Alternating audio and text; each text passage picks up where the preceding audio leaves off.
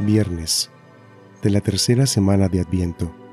Evangelio según San Juan, capítulo 5, versículo del 33 al 36. En aquel tiempo Jesús dijo a los judíos, Ustedes enviaron mensajeros a Juan el Bautista, y él dio testimonio de la verdad.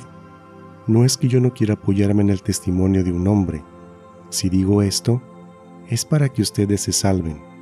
Juan era la lámpara que ardía y brillaba, y ustedes quisieron alegrarse un instante con su luz.